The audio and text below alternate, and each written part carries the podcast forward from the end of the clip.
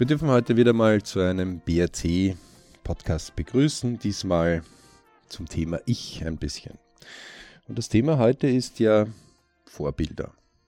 Wozu brauche ich eigentlich Vorbilder? Und was nützen mir Vorbilder?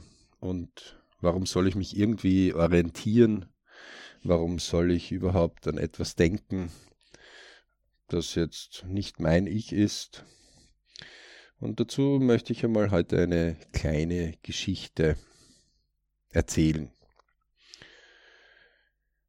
Wir kommen ja alleine auf der Welt, wo der Storch uns irgendwo hinbringt, wenn man das ein bisschen so zeichnen möchte, und in einen Schornstein hineinwirft. Das heißt, wir landen in irgendeinem Familienbereich. Mama, Papa, Opa, Oma, vielleicht kriegen wir auch noch Geschwister und die ersten 10, 15 Jahren haben wir damit zu tun, einmal sprechen zu lernen, essen zu lernen, gehen zu lernen. Wir kommen in die Schule. Wir lernen andere Leute kennen. Vorher sind wir vielleicht noch im Kindergarten. Und irgendwie orientieren wir uns hier immer wieder an Vorbildern. Am Anfang, wenn wir also hier auf dem Rücken liegen und auf dem Bauch krabbeln und unsere Arme und Beine uns noch nicht selber tragen, und wir noch nicht auf zwei Füßen gehen können, blicken wir immer auf unsere Eltern, Großeltern, Familien, Bekannten, Freunde. Und irgendwie scheint es zu sein, als dass wir uns wirklich bemühen, gehen zu lernen. Wir kommen vielleicht in eine Krabbelstube, äh, ziehen uns irgendwelchen Gitterstäben oder irgendwelchen Bereichen holen, bis unsere Beine mehr Muskulatur haben. Wir fallen immer wieder hin weil wir uns orientieren und immer wieder hinaufschauen. Und auch gehen wollen. Wir lernen das Gehen. Wir lernen manchmal auch ein bisschen schneller zu gehen. Wir machen erste Laufversuche. Und das zieht sich so, bis wir dann zwei, drei, vier, fünf sind. Aber immer können wir noch nicht so schnell laufen wie die Erwachsenen. Wir spielen vielleicht gewisse Spiele wie Fangerl oder Fußball oder andere Sportarten, wo wir im Vergleich sind und merken einfach, dass unsere Eltern noch immer schneller sind. Wir kommen in die Krabbelstuben, in den Kindergarten, in die ersten Stufen der Schulen. In Österreich wäre es die Volksschule mit um sechs Jahren und haben halt hier mehrere Vergleiche mit Gleichaltrigen, die auch, je nachdem, wann sie geboren wurden in diesem Jahr, unterschiedliche Entwicklungsstufen schon haben. Manche sind stärker, manche sind schwächer. Und immer wieder orientieren wir uns an gewissen Vorbildern. Gewisse Vorbildern, die wir in Comics, in Filmen, in Zeitungen, die wir erleben, gefallen uns und ganz stolz berichten wir, wenn unsere Eltern etwas in unserem Sinne Tolles machen. Wir schreiten dann voran, verlassen die Volksschule so mit zehn Jahren und kommen dann irgendwann in eine Unterstufe eines Gymnasiums oder in Österreich wäre es eine ehemalige Hauptschule, heute neue Mittelschule gedacht, irgendwo zwischen 10 und 14 und haben wieder andere Vorbilder.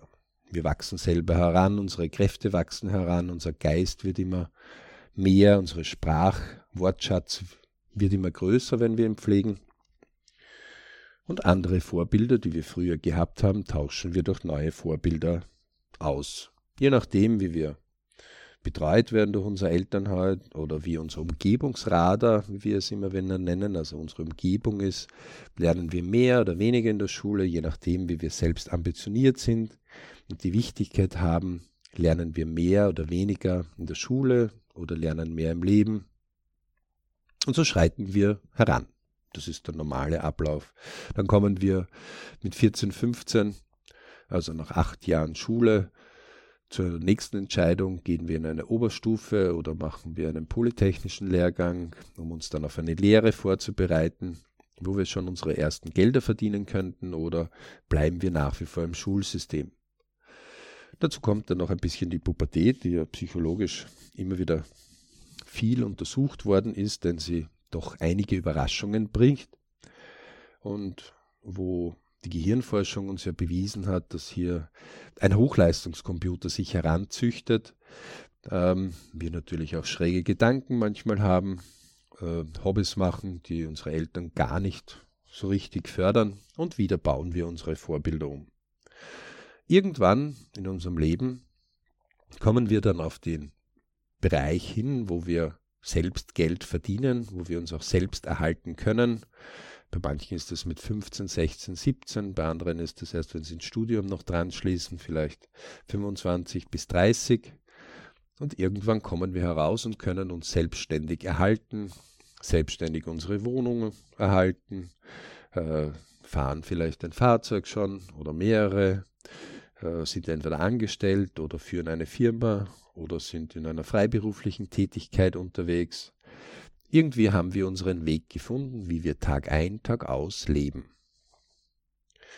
Und holt man sich hier die Vorbilder, die man in seinem Leben bisher gehabt hat, dann sieht man, dass man die verändert hat.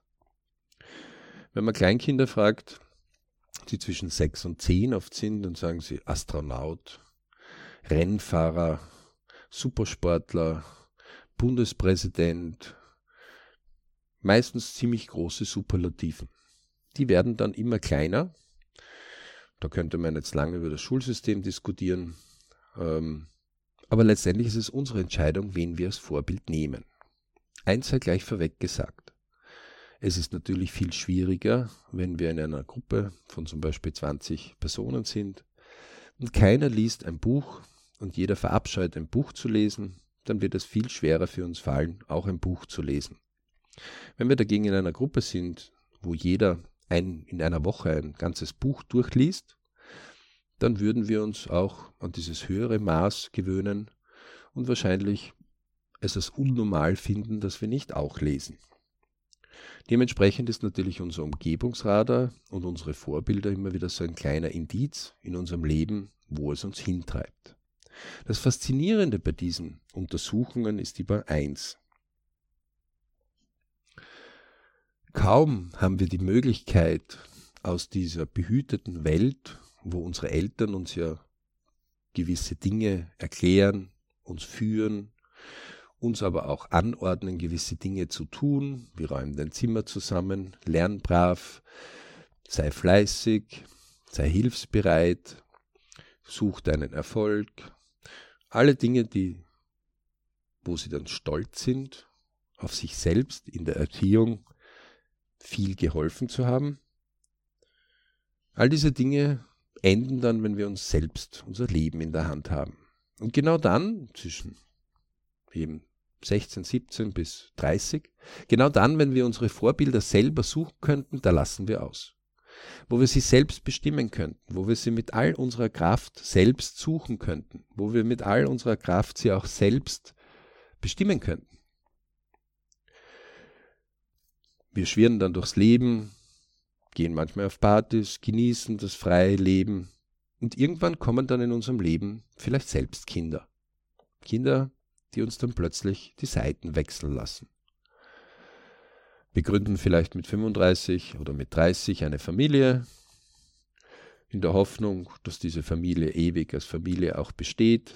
In unserer heutigen Zeit, wo eine Durchschnittsfamilie, also ein Paar, durchschnittlich drei Jahre nur verheiratet ist, muss man auch damit rechnen, dass man vielleicht dann mit seinem Partner nicht mehr so klarkommt, aber Mama und Papa ist man immer. Und plötzlich sind diejenigen, die wir immer gesagt haben, ach Mama, ach Papa, ach Opa, ach Oma, ach lieber Freund der Familie, lass uns doch mit dem Vorbild in Ruhe diejenigen, die unseren Kindern hier versuchen, selbst Vorbilder zu bringen. Hier meint man, wenn man das aus weiterer Sicht sich ansehen würde, wie ein Alien, der im Weltall weilt, oder wie in einer Götterkonferenz, wo man auf die Menschheit sieht, spätestens dort sollten wir es verstanden haben, uns immer wieder gute Vorbilder, die für uns passen, zu suchen, um sich an denen zu orientieren. Warum? Diese Orientierung hilft uns manchmal, wenn wir einfach gewisse Steps, gewisse Sachen schon geschafft haben, gewisse wenn man es mit einem Bergsteiger vergleicht, vielleicht den ersten 100 Meter Hügel erklommen zu haben, zu sagen, und was tue ich jetzt? Die Glücksforschung ist ja dort in neue Bereiche vorgedrungen, die besagt, dass Personen, die etwas geschafft haben, nur kurzweilig ihr Glück haben können. Wir im BRC, die sagen, man möge viele Biritsch-Momente, also Glücksmomente in seinem Leben anvisieren und auch immer wieder haben, und zwar in allen vier Hauptbereichen Ich, Family, Work, Money, wobei Money für uns monetär ist, also einfach genügend Mittel zur Verfügung, als alles zu realisieren in den anderen drei Punkten, was wir vorhaben. Streben einfach danach, dass, wenn wir auf die Welt kommen, wo das Leben beginnt und irgendwo, wo wir dieses irdische Leben verlassen, im Idealfall mit 100 bei guter Gesundheit, diese 100 Jahre sinnvoll zu nutzen mit möglichst vielen Bridge-Momenten. Und möglichst viele Bipur-Momente, die uns weniger gut tun, auszulassen. Dennoch schaffen wir es natürlich immer wieder, auch diese Bipur-Punkte, Momente in unserem Leben zu haben und wie über 10.000 Jahre Menschheit zeigt, sind wir Menschen nicht gefeit, uns manchmal in falsche Bereiche hineinzuentwickeln, falsche Dinge als wichtig zu erachten, was auch ein absolutes Gesetz in dem Leben ist, dass jeder Dinge ausprobieren muss. Und manchmal, wenn man das mit einer Speise vergleicht, schmeckt uns eine Speise nicht. Aber bevor wir sie nicht gekostet haben, können wir auch nicht wissen, ob sie uns mundet oder nicht mundet. Bei den Vorbildern ist es jetzt noch viel wichtiger. Wenn also früher wir uns gern mit unseren Eltern in eine Diskussion vertieft haben, wo wir gesagt haben, aber der hat das schon bekommen und ich habe das nicht bekommen, dann haben wir in Wirklichkeit ein Vorbild aus unserer nahen Umgebung uns herangezogen. Warum? Einfach um etwas zu bekommen, was wir gerne hätten. Später sind wir vielleicht in der Arbeit und stellen fest, einer hat eine schönere Wohnung, ein ruhigeres Familienleben, ein größeres Auto, angenehmere Kinder, Kinder, die erfolgreicher sind, selbst einen erfolgreicheren Job, einen höheren Status. Viele Dinge, wo wir sagen, hm, die hätten wir gerne. Das würden wir gerne in unserem Leben einmal anvisieren. Und suchen uns auch oder sehen uns immer wieder Vorbilder an. Und genau hier endet oft der Bereich, wo in Wirklichkeit die Reise mit den Vorbildern beginnen könnte. Denn gerade eine LP-Untersuchung, also eine Lebensplanuntersuchung, so wie wir sie im BRC immer wieder predigen, gibt einen die Möglichkeit einmal selbst zu vergleichen, wie hat sich denn das Vorbild damals getan, als es so alt war wie, wie wir? Wie hat sich das Vorbild denn anstrengen müssen, um überhaupt etwas vorwärts zu bringen? Welche Probleme hatte das Vorbild zu überwinden? Wie hat es diese Probleme überwinden können? Hat es auch emotionale, negative Momente gehabt, die sich über Wochen, Tage, Monate, vielleicht sogar Jahre gestreckt haben? Hat es auch Momente erlebt, wo andere Leute gesagt haben, hm, das braucht keiner. Hat es auch Momente gehabt, wo andere Leute, vielleicht aus der Familie, aus dem eigenen Bekanntenkreis, aber auch andere, nicht an ihn geglaubt haben? Und es gibt ja diese bekannte 10.000 Stunden Regel, die besagt, wahre Meister in einer Sache haben oft 10.000 Stunden absolviert, Training, tun in dieser einen Sache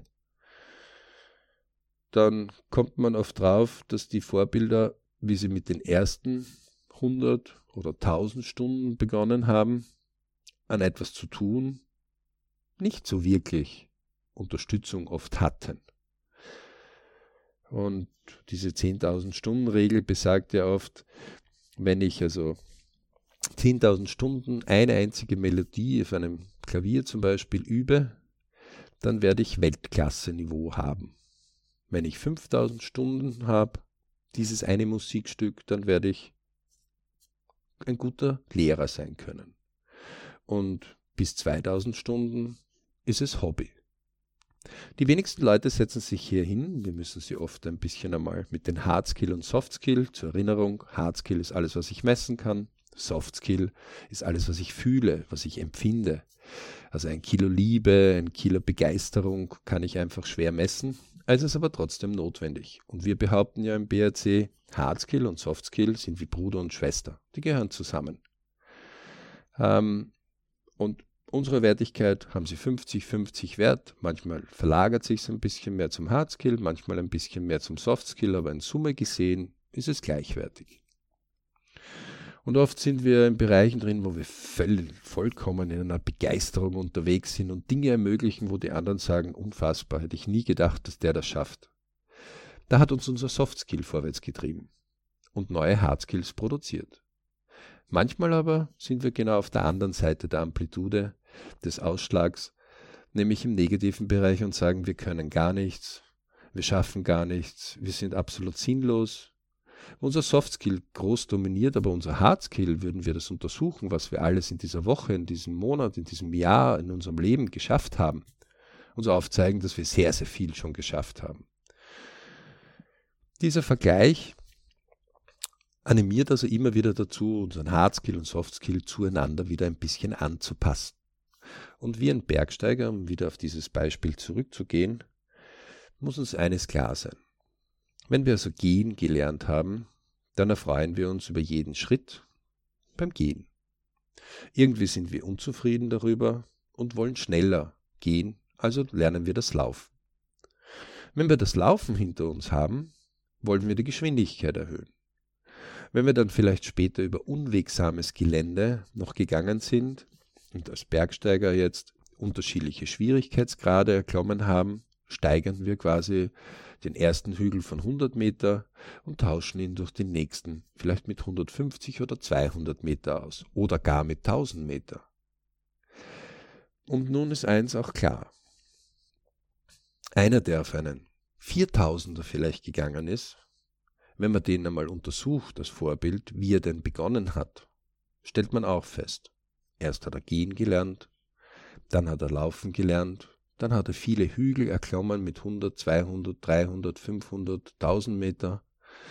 Dann hat er sich begonnen mit der Ausrüstung einmal umzugehen, denn bei 2000 Meter fängt es dann an, dass man auch Schnee vielleicht berücksichtigen muss, andere Wetterbedingungen, das Wetter schlägt um, es gibt keine Bäume mehr, ähm, es wird rutschiger, man muss eine andere Ausrüstung haben. Also wie geht man auf 100 Meter?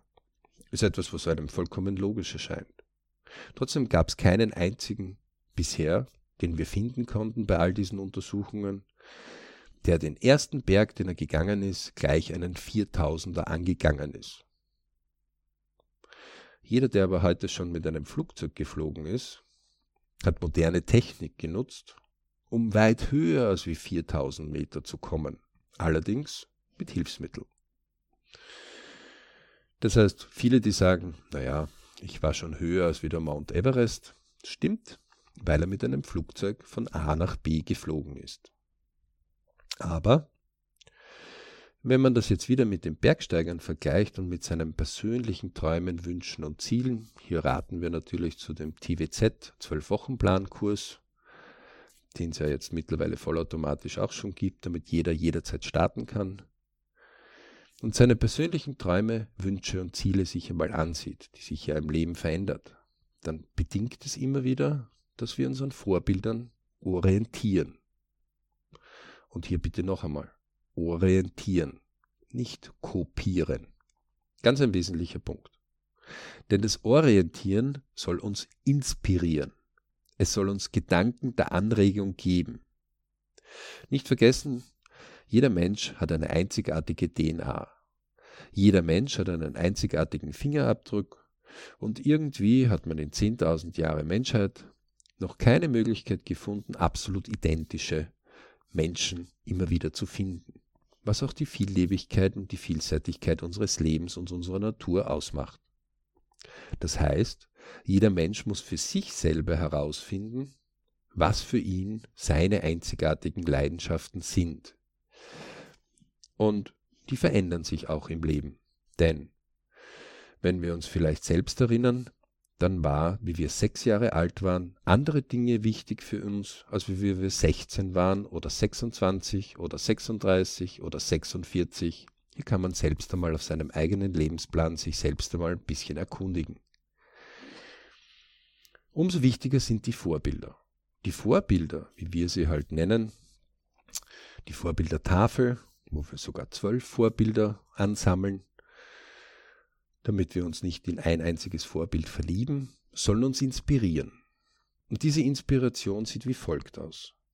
Bin ich also einen Hügel mit 100 Meter gegangen, dann habe ich auch dementsprechend die Leute gefunden, die 100 Meter gehen wollen oder mich inspirieren lassen oder mir erzählen lassen, wie andere das gegangen sind und habe die Reise begonnen und habe den 100 Meter Hügel erklommen. Ich habe das vielleicht mit Badeschlapfen oder normalen Schuhen gemacht oder vielleicht schon mit den ersten leichteren Wanderschuhen. Beginne ich jetzt nur den 1000 Meter Hügel, also eine zehnfache Steigerung, dann kann es sein, dass ich die Badeschlapfen vielleicht austauschen sollte.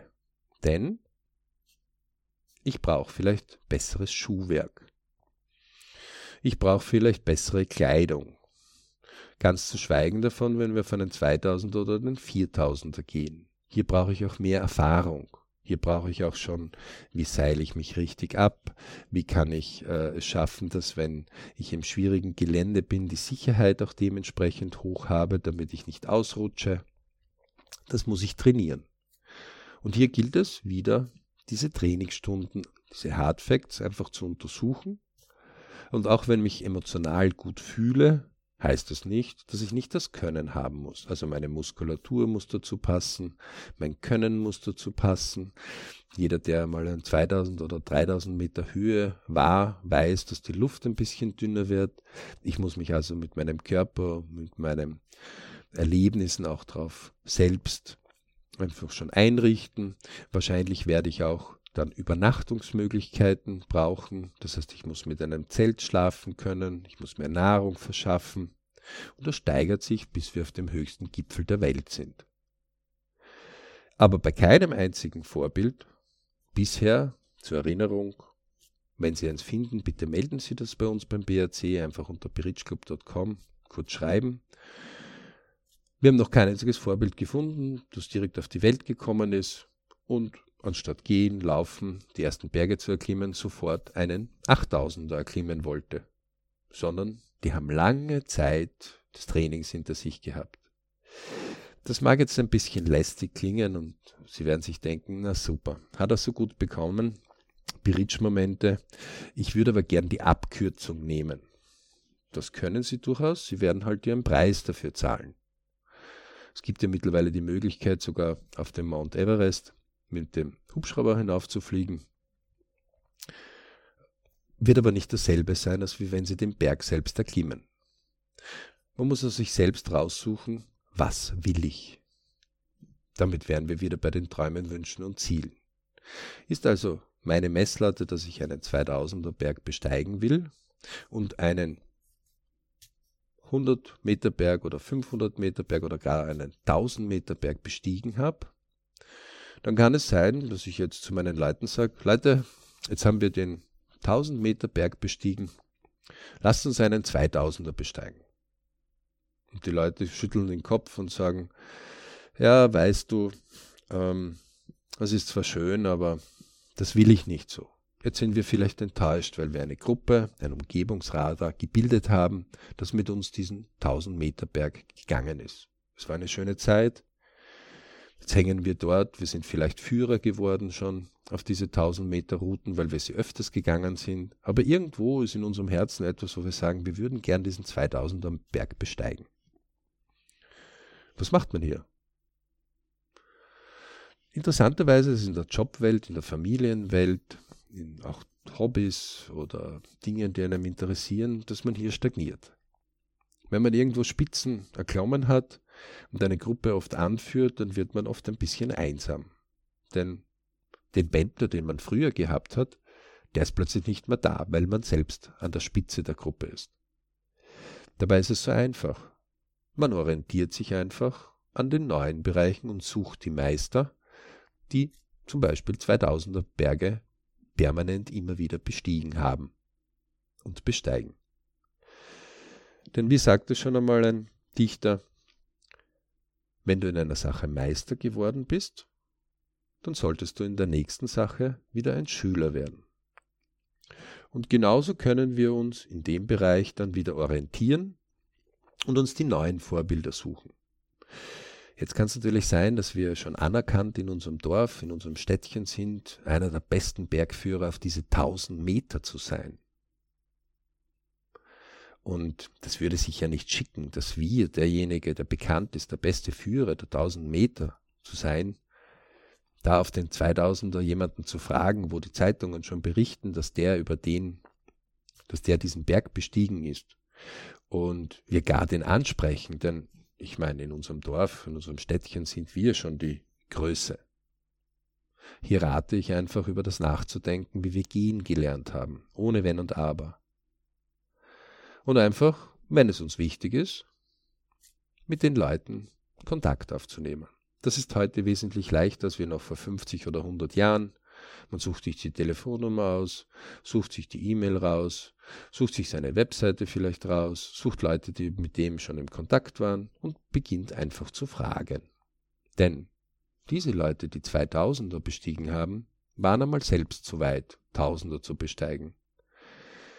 Und meistens ist es so, dass die wahren Könner und die wahren Meister einer Sache neue Leute, die ambitioniert und fleißig an etwas arbeiten, durchaus mit Tipps und Tricks versorgen, wenn man dementsprechend höflich fragt.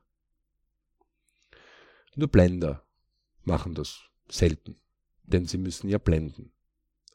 Aber wahre Meister werden, wenn man sie kontaktiert und vielleicht durchaus einmal sie erwischt, wo sie gerade auf einer Tour sind, ähm, vielleicht keine Zeit haben. Aber wenn sie dann wieder Zeit haben, werden sie sich Zeit nehmen, um sich mit einem hinzusetzen. Ein kleines Beispiel dazu. Ich habe einen lieben Freund, der wirklich unfassbar gut im technischen Bereich auch drinnen ist und bei einem Podcast mittlerweile seit einem Dreivierteljahr sensationelle Ergebnisse hingezielt hat. Es wurde also mit einem sehr geringen Etat etwas selbstständig erzeugt und mittlerweile ist im Bildungssegment dort wirklich sehr Gutes passiert. Und in seinem Podcast hat er von der Familie bis zu renommierten Trainern, bis zu renommierten Leuten, bis quer durch die Bank einige drinnen. Trotzdem stockte er, weil er gemeint hat, weißt du, manchmal bin ich in meiner Firma ein bisschen einsam, weil ich an der Spitze bin. Und ich konnte ihm das nur respektvoll anerkennen, denn dieses Gefühl kennt jeder, der eine Gruppe anführt und irgendwo selbst als Mentor tätig ist, aber gleichzeitig gern selbst, um weiter wachsen zu können, wieder einen Mentor gerne hätte.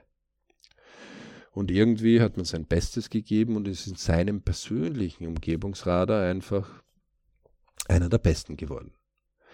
Dennoch gibt es irgendwo diesen Antrieb, noch besser zu werden, noch mehr zu holen, geht es gar nicht um die Gier, dass man unbedingt besser wird. Es ist einfach der persönliche Drang. Da gibt es einfach, dass man sich orientiert und sich wieder an diese Momente denkt. Und sollten Sie es vergessen haben, dann gehen Sie irgendwo zu einem Spielplatz und versuchen Sie einmal auf die Augenhöhe von denen, die in der Sandkiste noch spielen, zu kommen. Und aus der Höhe sich auf die Erwachsenen einmal hinaufzublicken. Dann werden Sie eins feststellen, auch wenn sie anerkannter weltweiter Spezialist für eine Sache sind, in anderen Sachen werden sie bessere Leute finden. Und wenn das jetzt ihre Sache ist, zum Beispiel in dem, wo mein Freund den Podcast hat, jemanden renommierten, der anerkannt ist, der Professor ist, der Bücher geschrieben hat, der hunderte von Interviews gegeben hat, einfach anzudocken und zu fragen, ob ich denn nicht ein Interview mit ihm führen könnte, dann trauen Sie sich das. Denn mehr als ein Nein können Sie nicht holen. In dem Fall wäre es der Bergsteiger, der einen Tausenderberg bereits bestiegen hat und jetzt plötzlich vielleicht nicht einen Zweitausender, sondern einen der einen 8000er schon bestiegen hat, weil höher als wie diese Personen, die er dort angeht, gibt es nicht in unserem deutschsprachigen Raum. In diesem Segment. Dann kann es durchaus sein, dass die Leute sagen, gut, du bist erst auf einem Tausender, 8000 Meter gibt's, da hast du noch einiges vor dir vor. Meistens ist es aber so, wenn die Leute sehen, dass die fleißig was getan haben, die auf noch geringerer Höhe, also wie 1000 Meter unterwegs sind, dass die sagen, hm, der ist fleißig, ich sehe es, also gebe ich ihm das, was ich weitergeben kann. Vielleicht so eine kleine Überlieferung von einigen Vorbilduntersuchungen. Viele Leute kennen einen der reichsten Männer der Welt. Warum nehmen wir immer das Monetäre, das Geld? Weil das oft leicht messbar ist. Viele kennen Warren Buffett. Warren Buffett war jemand, der aus Null heraus ein Milliardenvermögen geschafft hat. Jetzt könnte man natürlich sagen, nur der hat Glück gehabt. Ja, das war auch dabei. Aber viel Fleiß war auch dabei. Und eine der Geschichten, die viele, wie es um seine Vorbilder oder um seine Mentoren gegangen ist, unterschätzen ist, also zwei Jahre lang, noch einmal, zwei ganze Jahre lang, einer seiner Mentoren gebeten hat, ihn überhaupt als Schüler zu nehmen. Wir reden von heute einem der reichsten Männer der Welt, ungefähr 40 bis 50 Milliarden US-Dollar persönliches Vermögen, der also zwei Jahre lang einen Mentor bearbeitet hat, einen Professor, damit er überhaupt als Schüler aufgenommen wird. Frage. Wenn Sie an ein Vorbild sich orientieren wollten, inspirieren wollten, haben Sie da auch überhaupt über diese Möglichkeit nachgedacht, zwei Jahre lang kontinuierlich, jede Woche, jedes Monat immer wieder zu fragen, ob man denn nicht mit ihm zusammenarbeiten könnte? Oder haben Sie vielleicht einfach wie die Masse, naja, kann man nicht ansprechen, der ist so bekannt, den, wer bin denn ich? Oder haben Sie es zumindest in Erwägung gezogen, ihn zumindest fünfmal zu fragen oder zehnmal zu fragen? Zweite Geschichte dazu. Reinhold Messner, sehr bekannt als Bergsteiger, auch seinen, seine Preise dafür gezahlt, dass er einer der bekanntesten geworden ist, wenn man denkt daran, dass er seinen Bruder verloren hat, hat immer wieder, wo er junge, ambitionierte Bergsteiger, die sich hervortun mit viel Fleiß, wo er sich Zeit nimmt, um mit denen sich zu unterhalten und ihnen einfach Anregungen und Wissen weiterzugeben.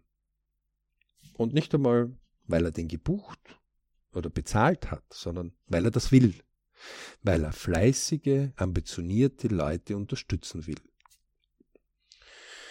Warum sprechen wir diese Vorbilder, Bereiche jetzt so genau an?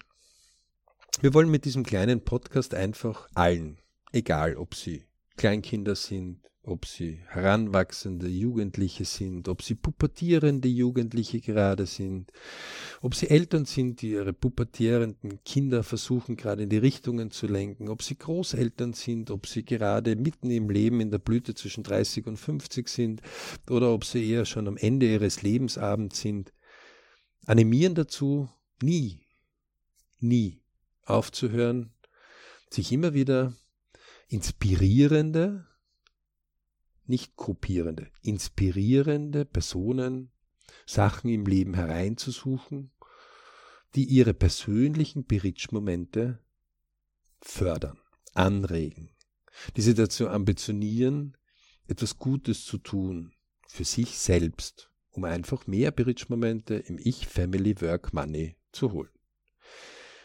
Und vielleicht so ein kleiner Tipp, wenn Sie merken, dass ein Freund von Ihnen oder eine Freundin oder jemand aus der Familie oder jeder, der Ihnen ein bisschen näher liegt oder wo Sie es einfach haben wollen, kann auch eine wildfremde Person sein, die Sie irgendwo bei einem Essen gerade kennenlernen, dann trauen Sie sich, den zu animieren, den anzuspornen, den, diese Person einfach anzukicken, das Vorbild anzusprechen, das er anvisiert mit ihm ein Gespräch zu suchen, mit ihm es zu erörtern, es näher sich anzusehen. Wie hat er denn das geschafft und welche Möglichkeiten ähm, es geben könnte, dass sie selbst auf ihrem Bereich, in ihrer persönlichen Sache vorwärts kommen. Warum? Meistens, wenn wir jemand anderen anspornen, kommen wir nach dem Gespräch mit einem rechten guten Gefühl heraus und sagen, hm, kann stolz auf mich sein, ich habe was Gutes getan und jemand anderen geholfen, sich weiterzuentwickeln. Und wie das beim Geben und beim Nehmen so ist, bekommen wir unbewusst auch dass wir sagen, und wie schaut es denn bei uns selbst aus? Und kriegen mehr Kraft dadurch, dass wir jemand anderen angespornt haben, hier näher ranzugehen, es zu versuchen, fleißig dran zu bleiben, um mit dem Vorbild zu sprechen, mit ihm vielleicht auch eine Tour zu gehen, in dem Fall, um wieder auf das Beispiel 1000 auf 2000 Meter zu kommen, vielleicht mit dem Vorbild eine Tour auf 2000 Meter oder 1500 Meter einfach mitzugehen.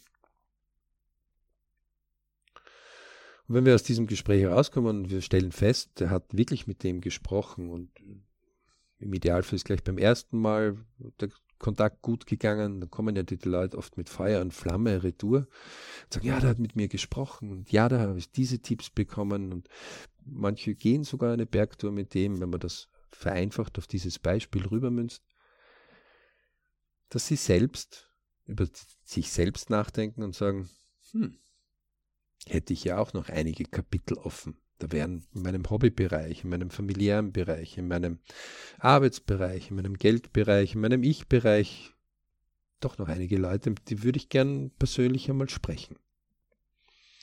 Oder mit ihnen Kontakt aufnehmen oder ihnen zusehen.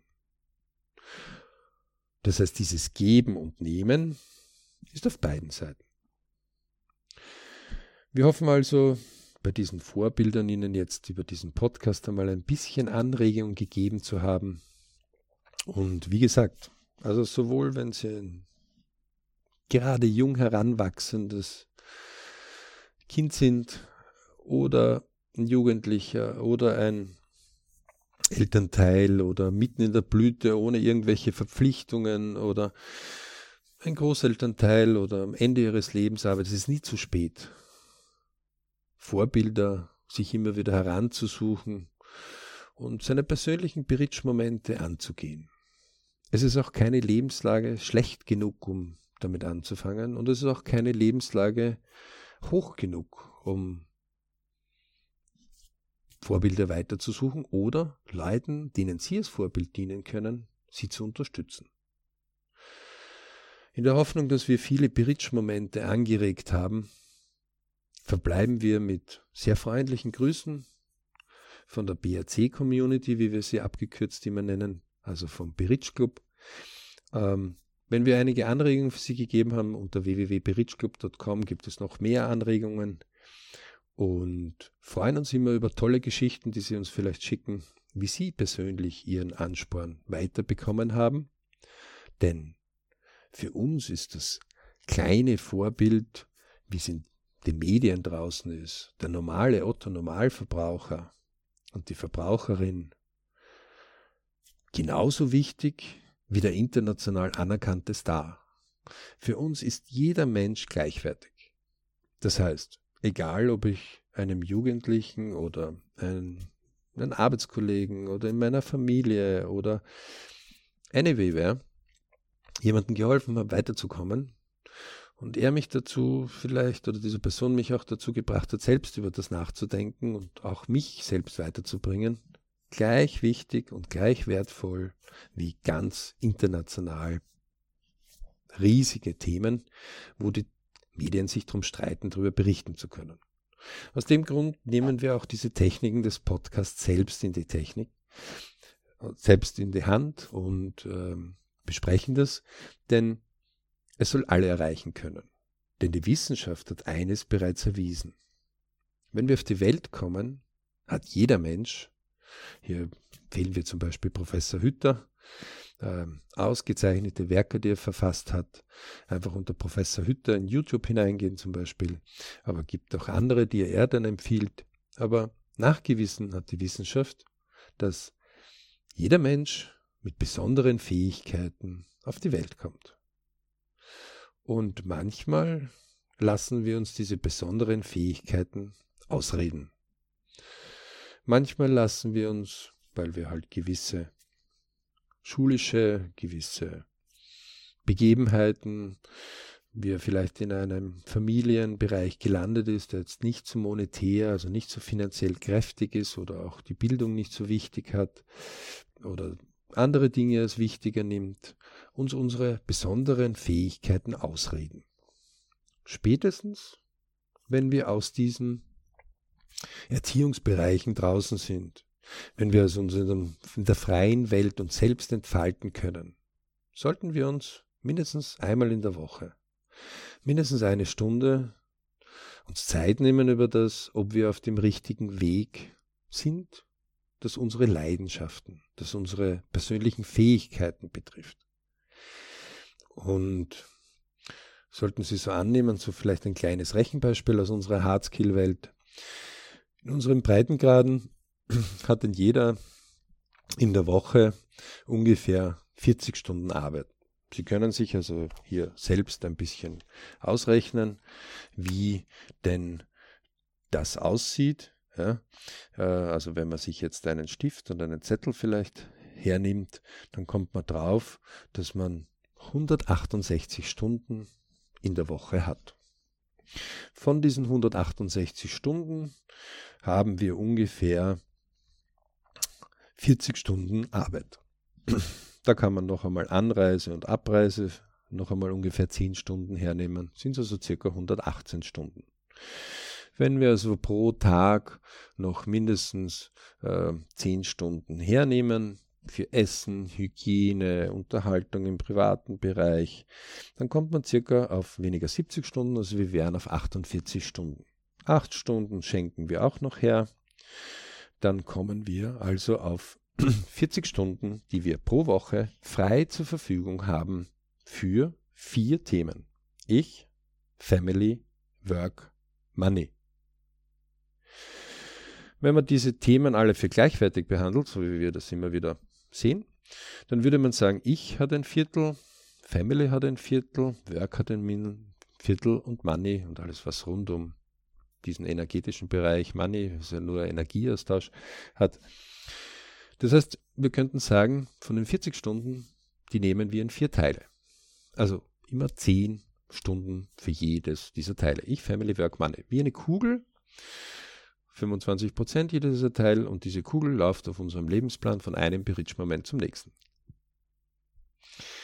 Dann können Sie sich selbst fragen, wo Sie denn Ihre 10 Stunden für Ihr Ich letzte Woche investiert haben und vorletzte Woche wenn sie dort erschreckt feststellen und sagen, äh, sorry, ich habe keine Ahnung, wovon die da sprechen, aber zehn Stunden für mein Ich, bitte selbst die Rechnung von 168 Stunden einmal runter machen. Wir lehren ja das im Beritsch Club.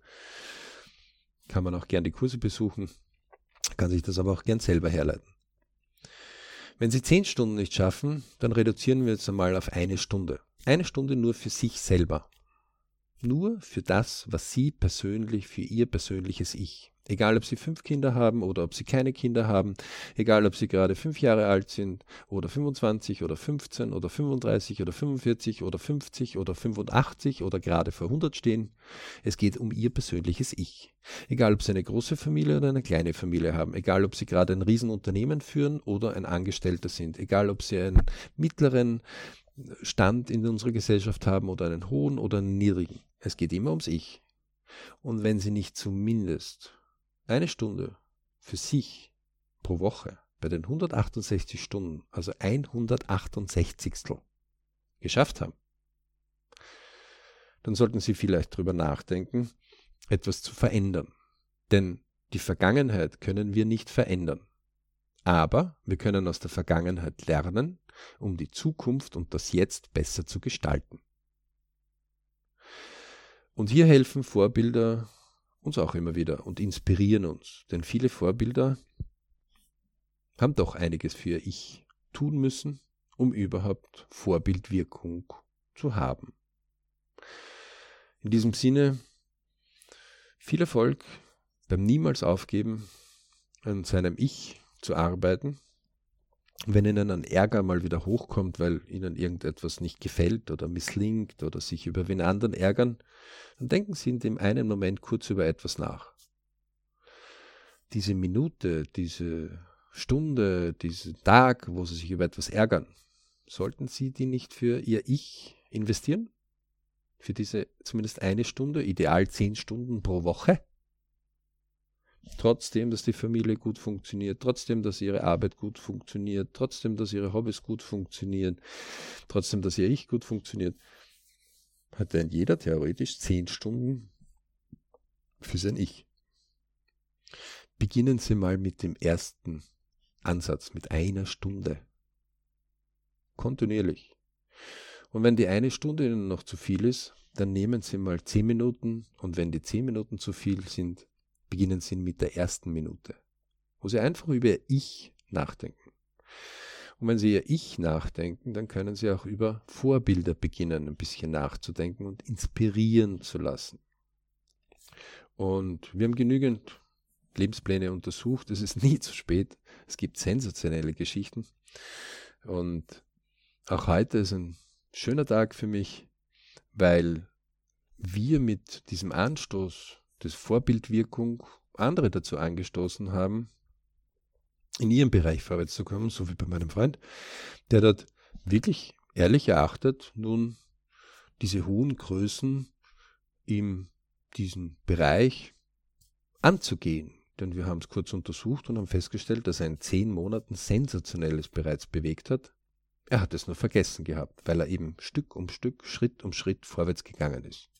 Wie also ein Kind, das einfach gesagt hat, naja, aber ich kann doch nicht schnell laufen. Und man sagt, na, hör mal zu, du hast vom Krabbeln gehen gelernt, vom Gehen laufen gelernt und jetzt beim Laufen bist du bereits schon unter den Besseren.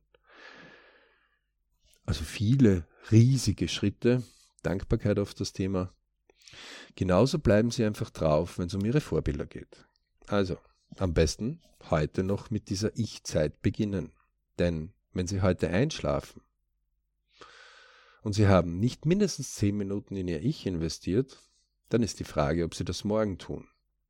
Und dann übermorgen und überübermorgen. Und dann wird es das ganze Leben so laufen. Vielleicht werden Sie dann nicht ganz so zufrieden sein, von einem Bridge-Moment zum nächsten zu gehen.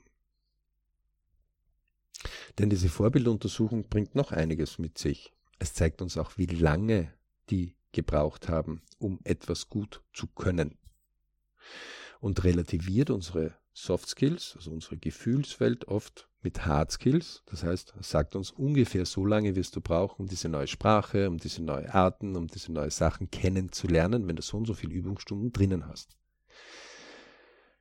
Das ist übrigens auch in der Gesundheit so, das ist im Familienleben so, das ist im Geld so, das ist in unserem Ich so. Viel Erfolg noch heute ihre Ich-Zeit zu nutzen und viel Spaß, wenn Sie Vorbilder beginnen zu untersuchen. Und denken Sie eins dran. Heute sind wir manchmal nur wenige Klicks entfernt, um Vorbilder per Video, per Nachrichten, per Audiodatei, Buchdatei sofort zu bekommen. Vor 50 oder 100 Jahren war es überhaupt schwierig, die Vorbilder besser zu untersuchen. Das heißt, sie haben mehr Möglichkeiten, eine wesentlich bessere Ausgangsposition als früher. Sie können sich natürlich orientieren und sagen, ja, aber ich kann nicht aussuchen, was für mich wichtig ist. Doch, Sie können in den ersten zehn Minuten Ihrer Ich-Zeit das einfach sehr gut aussuchen. In diesem Sinne, viel Spaß, wenn Sie einmal untersuchen, wie die Vorbilder Ihre Vorbilder gefunden haben. Den meisten haben die Vorbilder, die wir so im Visier haben, auch eigene Vorbilder gehabt und sich auch inspirieren lassen. Der ewige Kreislauf des Lebens seit über 10.000 Jahre Menschheit. In diesem Sinne, viel Erfolg bei Ihren Berichtsmomenten. Wir freuen uns immer über positive Rückmeldungen. Einfach auf www.berichclub.com gehen, über Erfahrungsaustausch, Anregungen und viel Spaß bei Ihren persönlichen Bridge-Momenten. Mögen Ihnen Ihre Vorbilder viel Möglichkeiten initiieren und zeigen, dass Sie einiges in diesem irdischen Leben noch möglich machen können.